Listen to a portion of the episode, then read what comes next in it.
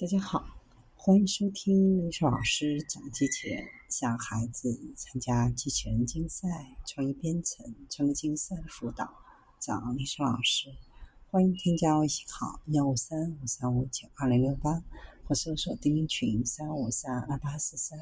今天历史老师给大家分享的是基于热数据的机器学习模型，可以预测太阳辐射。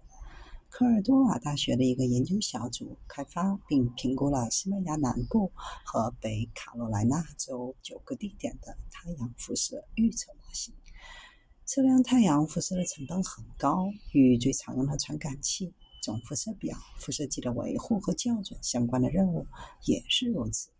结果就是缺乏可靠的测量数据。科尔多瓦大学的一个研究小组开发并评估了几种机器学习的模型，预测了九个地点，跨越一系列不同地理气候条件、干旱、距海距离的太阳辐射和海拔。主要的突破就是利用了热数据来估计每日的太阳辐射。由于低成本的传感器化和物联网技术，测量和获得气温数据是非常经济实惠的。实际上，大多数现有的气象站都有热传感器和降雨传感器，但很少有测量太阳辐射的。基于人工智能模型的存在问题之一是内部参数的配置，称为超参数。如果将这些超参数与音响技术人员混音板上的控制进行比较，他们的调整是必不可少的。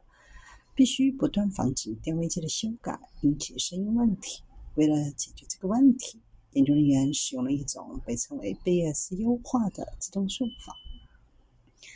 该算法负责高效、快速地搜索合适的参数，从而使模型获得高效、准确的结果。所有使用的模型都归类为监督模型，也就是说需要训练数据。然而，它们可以分为几组：基于神经网络的模型，功能类似于神经元；多层感知器 （NLP）、极限学习机 （ELM）、广义回归神经网络 （GRNN）、基于数类型学随机森林 （RF）。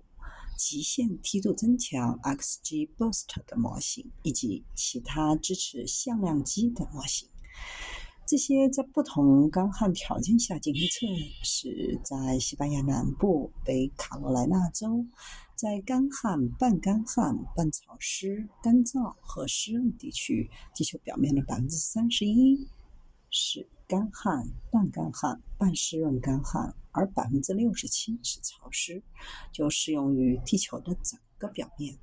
在评估在未使用数据的新位置训练的模型效率时，所有位置都会产生显著改进，而这些结果又改进了当前的模型，在估算每日太阳辐射值获得极高的精度。这在没有可用或缺失低质量数据集的地方至关重要，可用于优化确定建设太阳能发电厂的潜在位置。另一个优势是，任何研究人员都可以免费访问存储库，使用这些模型。它们的使用可以扩展到地球的任何地区，具体取决于其干旱程度。